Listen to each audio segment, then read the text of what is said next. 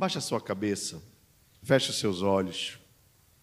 Eu queria que você orasse ao Senhor, rogando a Ele que falasse ao seu coração nesta noite, através da Sua palavra. Faça a sua oração pessoal. Senhor nosso Deus, obrigado, porque Tu és o nosso Jeová Jireh. Obrigado porque Tu és o Emanuel, Deus presente, Deus vivo, Deus real.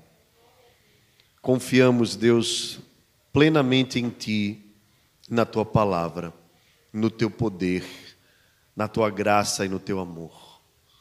Nesse instante, Deus, que nós calamos as nossas vozes para ouvirmos a Tua voz, nós te rogamos que haja edificação, que haja, Deus, esta comunicação entre o Teu Espírito e os nossos corações somos carentes, sedentos de Ti. Sem Ti, Senhor, nada podemos fazer e não temos para onde ir, pois só Tu tens as palavras de vida eterna. Conforta o nosso coração nesta noite, os traz paz, em nome de Jesus. Amém. Amém. Abra sua Bíblia, meu irmão e minha irmã.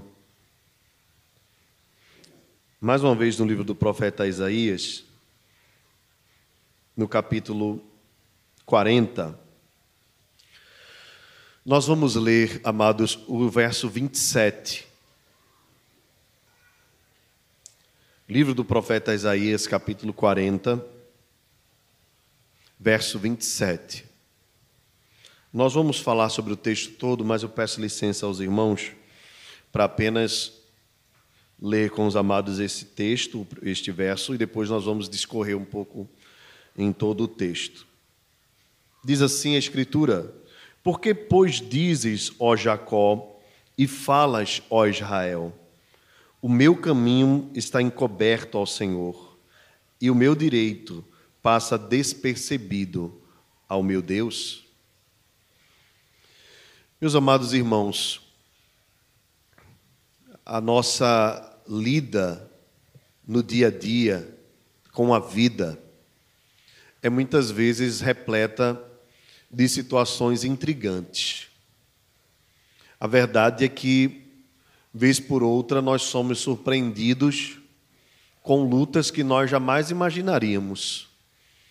E percebemos então, à medida que o tempo vai passando, que a realidade de que nós estamos ou não estamos imunes às lutas desta vida deixa de ser apenas um tema de pregação e uma teoria para se tornar uma realidade nas nossas vidas.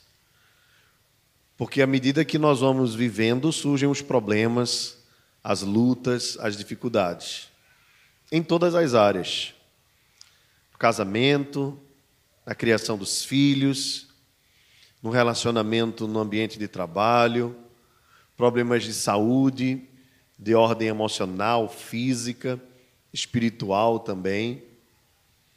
Às vezes passamos por crises financeiras e apertos, e muitas vezes somos tomados por esse turbilhão de problemas que vêm todos de uma vez. É quando nós chegamos a dizer que o nosso mundo caiu, né? ou tudo desabou de uma só vez às vezes nós é, nos incluímos naquelas palavras que as pessoas dizem, que quando vem os problemas, vem tudo de uma vez.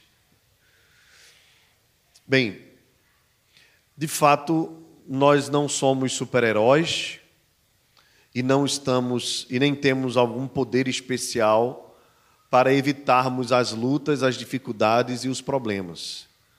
Alguns deles são resultados daquilo que nós plantamos, semeamos, ainda que nem toda a colheita seja resultado, mas muitas vezes nós contribuímos, outras vezes não. É, não há, por exemplo, como nós querermos culpar a Deus quando nós negligenciamos a nossa saúde e depois vem a doença, não é verdade? Ou quando nós falhamos contra o nosso cônjuge e depois as consequências vêm ou quando nós não educamos bem os nossos filhos e depois vêm as consequências. Bem, nós precisamos de muita moderação, de muita sabedoria diante de Deus, para nós sabermos lidar com as nossas crises. E eu, tendo observado na minha caminhada pastoral, percebo é, que muitas vezes o trabalho pastoral ele se dá em dois âmbitos importantes: o púlpito, onde nós podemos resolver um percentual relativamente bom das dificuldades que os irmãos enfrentam, ou seja, eu prego aqui, Deus fala ao coração dos irmãos através da mensagem, e muitos dos irmãos assim: agora eu sei como eu devo fazer, como eu devo agir, e conseguem. Em outras ocasiões, além da mensagem, às vezes é necessário uma conversa pessoal, porque nem sempre nós conseguimos aplicar às nossas vidas todo o conteúdo que nós recebemos. Por isso que é muito importante nós sermos bons ouvintes da palavra, praticantes da palavra e sabermos aplicar a palavra aos nossos corações e ao nosso dia a dia. E esse é o trabalho pastoral, não apenas meu, logicamente, mas dos presbíteros da igreja e de alguma forma também de toda a igreja quando nós pastoreamos uns aos outros mutuamente, como diz as Escrituras. E é nessa lida do ministério pastoral, da, da vida em comunhão com a igreja, no dia a dia, que nós percebemos como são duras as lutas que nós enfrentamos no dia a dia. E nem sempre nós sabemos lidar com elas. Não é fácil. E não tem sido fácil a caminhada de muitos irmãos. E nessas crises, nessas dificuldades, talvez a pergunta que nós mais façamos e que não é uma exclusividade sua nem minha, mas em toda a Escritura nós vemos muitos dos nossos irmãos do passado fazendo, é onde está Deus nisso tudo. Senhor, onde tu estás? Essa foi a pergunta que fez Abacuque quando viu o povo, o seu povo sofrendo e a injustiça tomando conta de Israel o pecado no meio do povo da aliança. Ele pergunta: Onde estás, Senhor? Tu não estás vendo a violência? Certamente era nesse sentimento que Elias também fugiu e se colocou numa caverna, depois de perceber que não haviam profetas fiéis. E ele, com medo, se escondeu e passou algum tempo ali. E Deus mostrou a ele que havia ainda alguns que não haviam se prostrado a Baal. Ah, o profeta Isaías, irmãos, é um profeta pré-exílico. Ele escreveu a sua profecia num momento muito difícil da história de Israel. No momento em que fiéis e infiéis estavam sofrendo as consequências dos pecados da nação, pecados graves da nação. Havia todo tipo de, de iniquidade no meio deles, muita corrupção, muito adultério, muita prostituição, muita idolatria, muito roubo, muito furto, muito direito sendo tirado do pobre, da viúva, do estrangeiro. Injustiças que chegaram até ah, os ouvidos do Senhor, e aquele cheiro podre do pecado chegou até as narinas do nosso Deus. E Deus foi mandando avisos ao seu povo: eu não aceito essa iniquidade, vocês vão receber o castigo, arrependam-se, voltem, tornem para o Senhor. Esta foi a mensagem de Jeremias, esta foi a mensagem de Isaías, esta foi a mensagem de Ezequiel. E de vários outros profetas que foram levantados por Deus para fazer com que o povo acordasse antes que o mal maior viesse. Então Deus não aceita mais as orações do seu povo e envia os caldeus. A Babilônia veio, destruiu tudo. As mulheres foram levadas, mortas, estupradas, crianças foram mortas, velhos foram mortos. Muitos dos homens foram mortos também, alguns dos nobres sábios foram levados ainda para a Babilônia, mas aquela terra ficou sendo chamada como terra de assolação Daí você pode ler o livro do profeta Jeremias, em especial as Lamentações, e ali você vai sentir o drama de tudo que estava acontecendo com a nação naquele momento. Era o momento agora do caos. Tudo foi levado o ouro, a prata. As plantações foram destruídas, o templo foi destruído, os muros foram derrubados. Toda aquela cidade estava como uma cidade bombardeada, uma cidade num pós-guerra. Era um cemitério a céus abertos. Para os irmãos terem uma ideia, o livro do profeta Jeremias, As Lamentações, chegam a dizer que a fome era tanta que mães estavam comendo seus próprios filhos. Porque antes da invasão de, de Nabucodonosor, dos caldeus da Babilônia, eles sitiaram Israel por um longo tempo, fazendo com que comida não mais entrasse. Eles colocaram guardas no, nos rios para que os, o, o povo não tivesse acesso à água. Então o povo foi minguando até o ponto que ele entrou não mais para uma guerra, ele já entrou para levar os despojos pois não havia nem mesmo quem guerreasse. É nesse momento em que Deus fala profundamente ao seu povo. E eu queria, irmãos, lembrar a, a cada um dos irmãos que é, quando nós estamos com a vida normal, com, com tudo regular, com, com as contas pagas, ou talvez com poucas dívidas, quando nós estamos bem de saúde, quando as coisas estão dando certo dentro de casa, é, é, é geralmente nós vamos nos, nos uh, ocupando com, com, tantas coisas no dia a dia que nós nem, nem sempre temos tempo para pensar nas coisas de Deus. E quando nós estamos vivendo na prática do pecado, é que os nossos olhos eles, eles ficam ainda mais fechados e os nossos ouvidos ainda mais surdos. Então, nem sempre o momento do caos é o momento pior, nem sempre. Nem sempre, quando nós estamos no olho do furacão, é o momento pior das nossas vidas. Pois é exatamente nesses momentos de crise, quando chega a doença, quando chegam os problemas na família, quando chegam os problemas na família, quando chegam as crises financeiras, parece que esse momento, é nesse momento que a gente consegue ter tempo para refletir a respeito de tantas coisas que outrora nós não parávamos para refletir.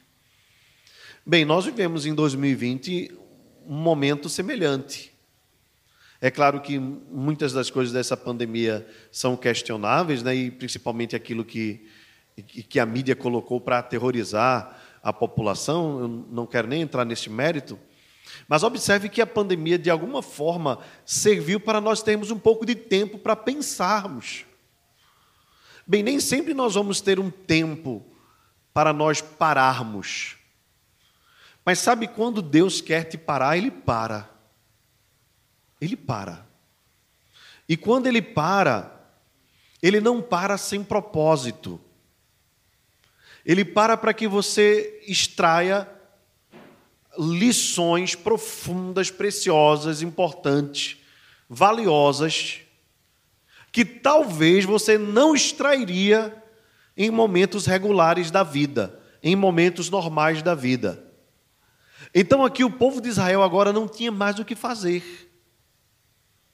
Eles não podiam mais plantar, eles não podiam mais colher, eles não podiam mais ganhar dinheiro, eles não podiam, eles não tinham mais liberdade, estavam sitiados, restritos a, a, a uma definição geográfica.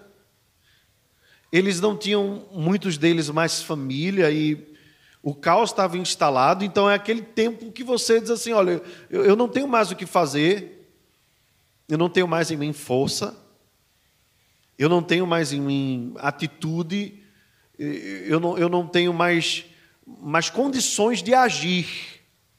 E é exatamente nesse tempo em que nós estamos estagnados, paralisados, que Deus quer tirar proveito para as nossas vidas.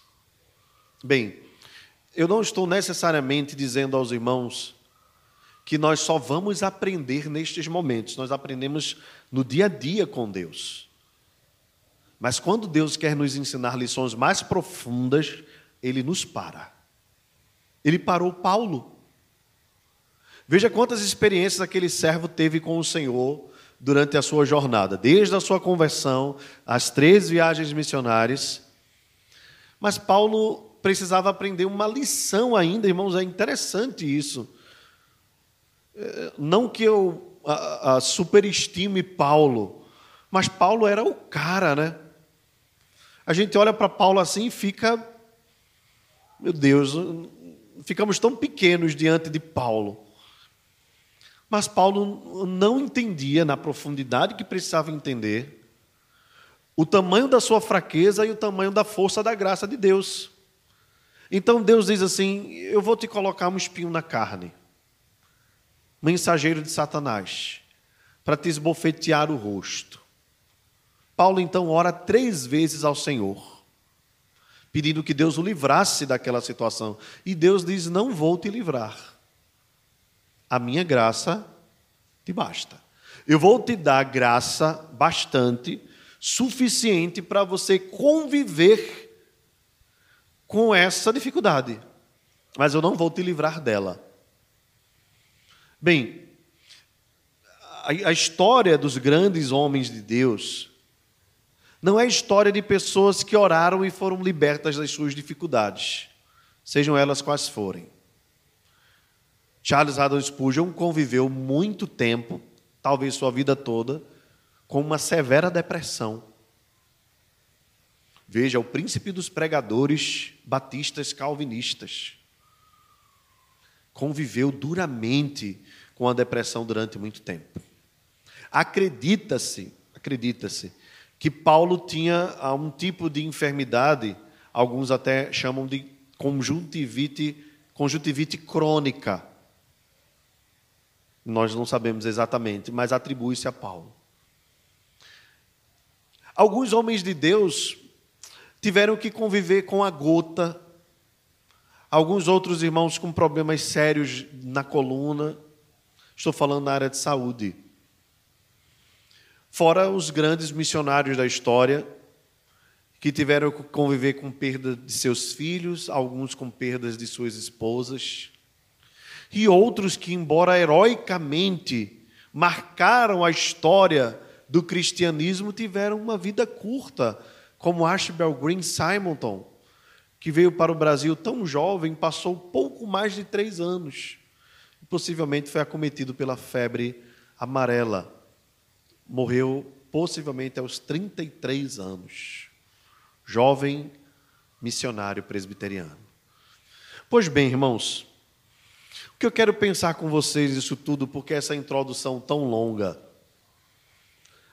é para que você tire da sua mente, absolutamente nesta noite, que o teu problema não está sendo visto por Deus.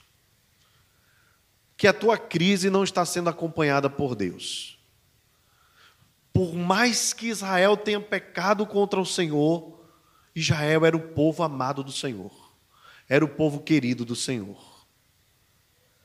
E essa não é uma palavra de incentivo para que você continue pecando.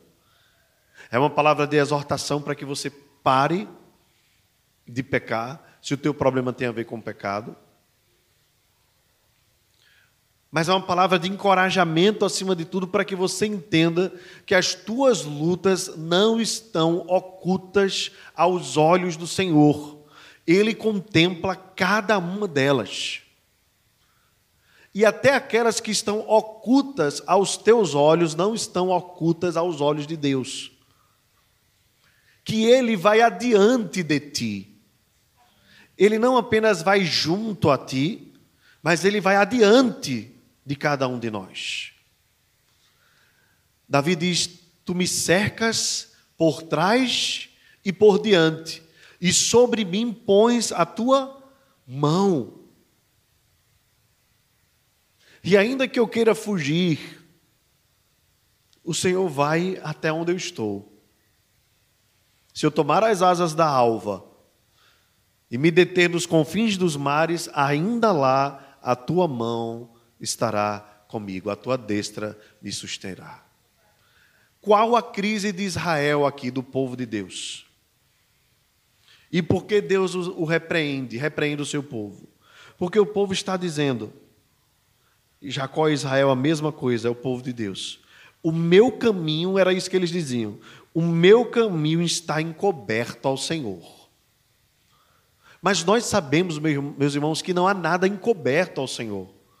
Todas, todas, coisas, todas as coisas estão diante de Deus, ainda que na noite estão claras como o dia. É isso que o Salmo 139 nos diz, que para Deus não há trevas, dia e noite são a mesma coisa. Portanto, não há nada encoberto a Deus. A questão não é que Deus não está vendo. A questão não é que Deus está ocupado. Não é que Deus está limitado, muito pelo contrário. A questão está em nós, está no povo de Deus. Enquanto o povo não compreendesse que Deus estava presente com eles, com ele, e que Deus é galardoador dos que o buscam, eles estavam por pecado de desconfiança impedindo a mão de Deus de agir na vida deles. Os irmãos estão entendendo o que eu estou falando? A nossa ansiedade, a nossa insegurança, a nossa falta de confiança é um empecilho para a bênção de Deus nas nossas vidas. E quando eu falo da bênção de Deus nas nossas vidas, eu não estou falando necessariamente da resolução do problema. Entenda. Pode ser também. Mas eu estou falando da força necessária para conviver com o problema andando altaneiramente, como diz o profeta Abacuque. Porque assim como Deus não livrou Paulo, Deus também pode não nos livrar de muitas coisas. E continuar sendo Deus, e continuar sendo gracioso, e continuar sendo bondoso. Mas o que não dá é para nós convivermos com estes problemas e com as lutas que nós enfrentamos sem conhecermos a graça de Deus, que se aperfeiçoa na fraqueza. Então é nesse sentido que eu queria trazer uma palavra para os irmãos muito prática, muito simples e muito objetiva. Deus não esqueceu de você. Não esqueceu de você. Ele conhece o teu sofrimento, ele sabe as tuas lutas, ele sabe os teus sonhos, Ele sabe o que está no teu coração. O que Ele quer de cada um de nós nessa noite é que nós nos aprofundemos no conhecimento dEle, para que nós possamos entender qual a boa, perfeita e agradável vontade dEle para as nossas vidas. Deus diz assim: Por que vocês dizem o meu caminho está encoberto ao Senhor e o meu direito passa despercebido ao meu Deus? porque até o direito do povo do Senhor estava sendo retirado. E aí a crise que eles tinham é: será que Deus não está vendo que eu estou sendo injustiçado? Está. Ele está vendo. Ele conhece as nossas causas, ele conhece as nossas lutas, conhece os nossos medos, as nossas ansiedades. Por isso a resposta vem no verso 28. Não sabes, não ouvistes, que o eterno Deus, o Senhor, o Criador dos fins da terra, nem se cansa nem se fatiga? Em outras palavras, vocês não têm ciência de que o problema não está em Deus?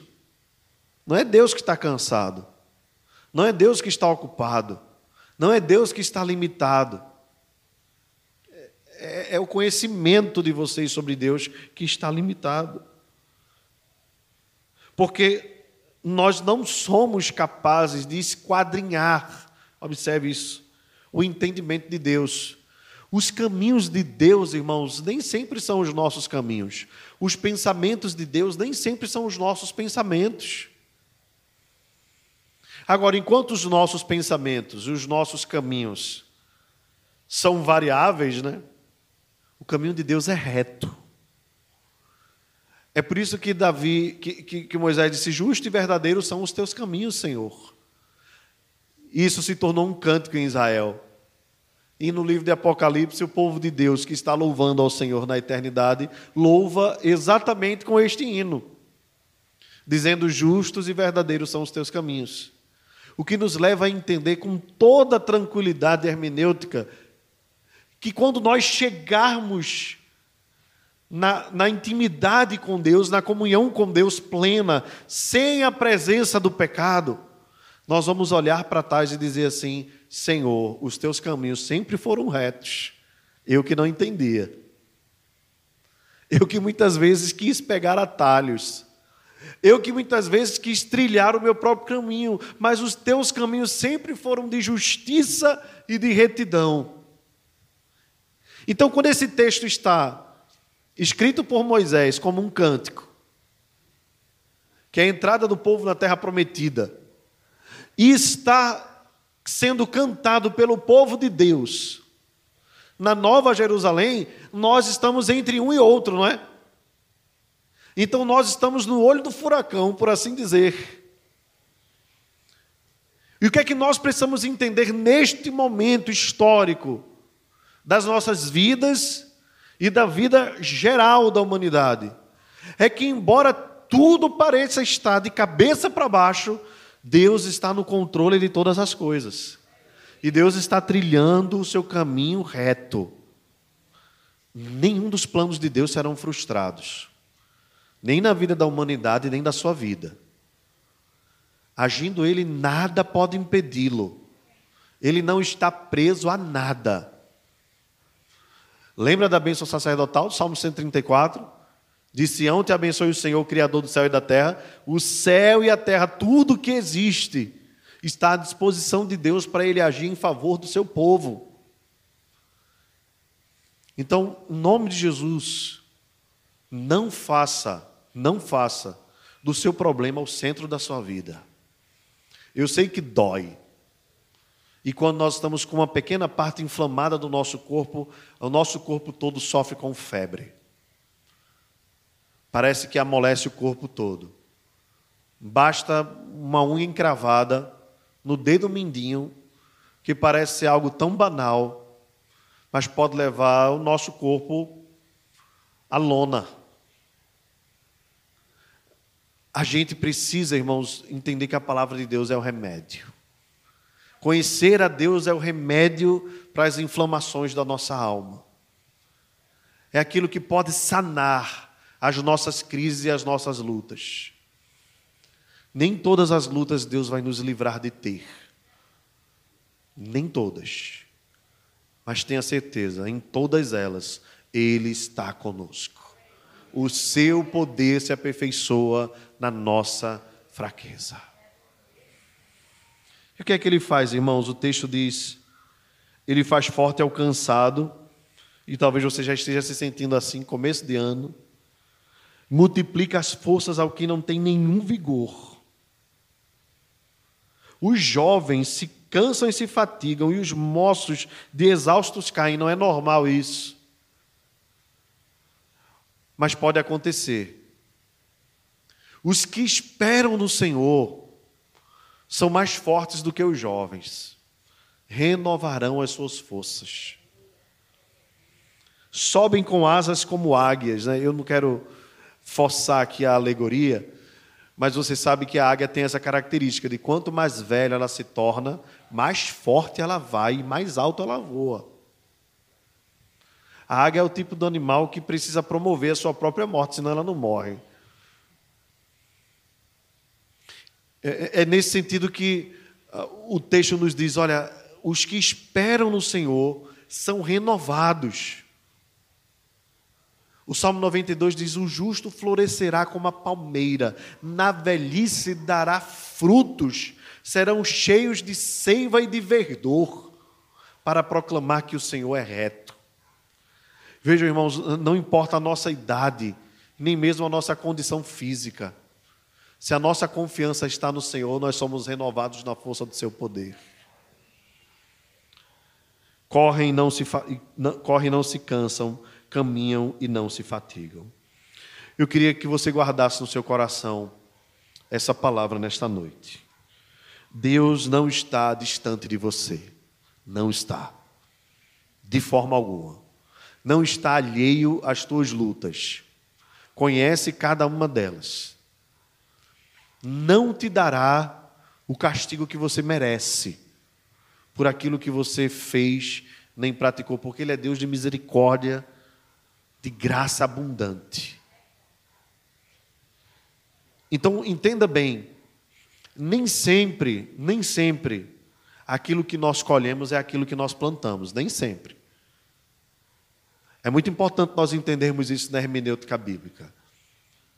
Quando Tiago diz, de Deus não se zombe, aquilo que o homem semear, isso também se fará, está falando daquilo que de fato o homem semeia. O que nós semeamos, nós colhemos. Mas nem tudo que nós colhemos é o que semeamos. Para que nós não achemos que os nossos problemas são culpas nossas, que Deus está nos castigando por qualquer coisa difícil que acontece nas nossas vidas. Não foi assim na vida de Jó, você sabe muito bem disso. Você conhece a história de Jó? A declaração de integridade daquele homem é invejável. E Deus o fez passar por todas aquelas tribulações. Não era porque Jó merecia, mas era porque Deus estava provando o seu coração e aperfeiçoando a integridade de Jó. Por isso, por favor, não entenda a vida cristã como um toma lá da cá. Porque se na verdade Deus fosse nos castigar severamente por tudo que nós fazemos, nós não estaríamos nem vivos. Você sabe muito bem disso. A verdade é que há tanta graça em Deus que Ele em Cristo Jesus nos perdoa, pois Jesus é o nosso advogado e o nosso intercessor.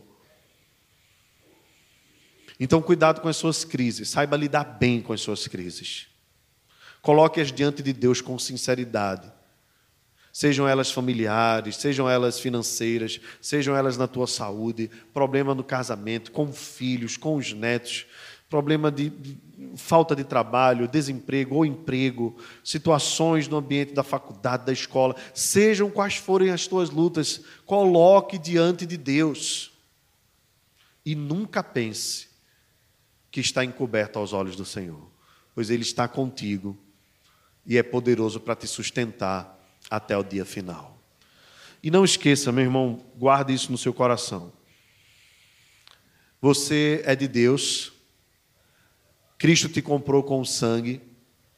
E todas as lutas que você, de todas as lutas que você enfrenta, todas elas, em todas as lutas, além do Senhor estar contigo para te abençoar, para te aliviar o fardo, ele não permitirá que você se perca. Não permitirá. Então guarde isso no seu coração. Por maiores que sejam as dificuldades, elas não são para o teu mal, não são para a perdição, mas são para aperfeiçoamento. Que o Senhor te abençoe, que o Senhor te guarde, que o Senhor te proteja, te levante, te sustente. E que você jamais o abandone, jamais o deixe. Pelo contrário, que as situações que você enfrenta sejam combustível para você buscar ainda mais ao Senhor. Ele faz forte ao cansado. Amém.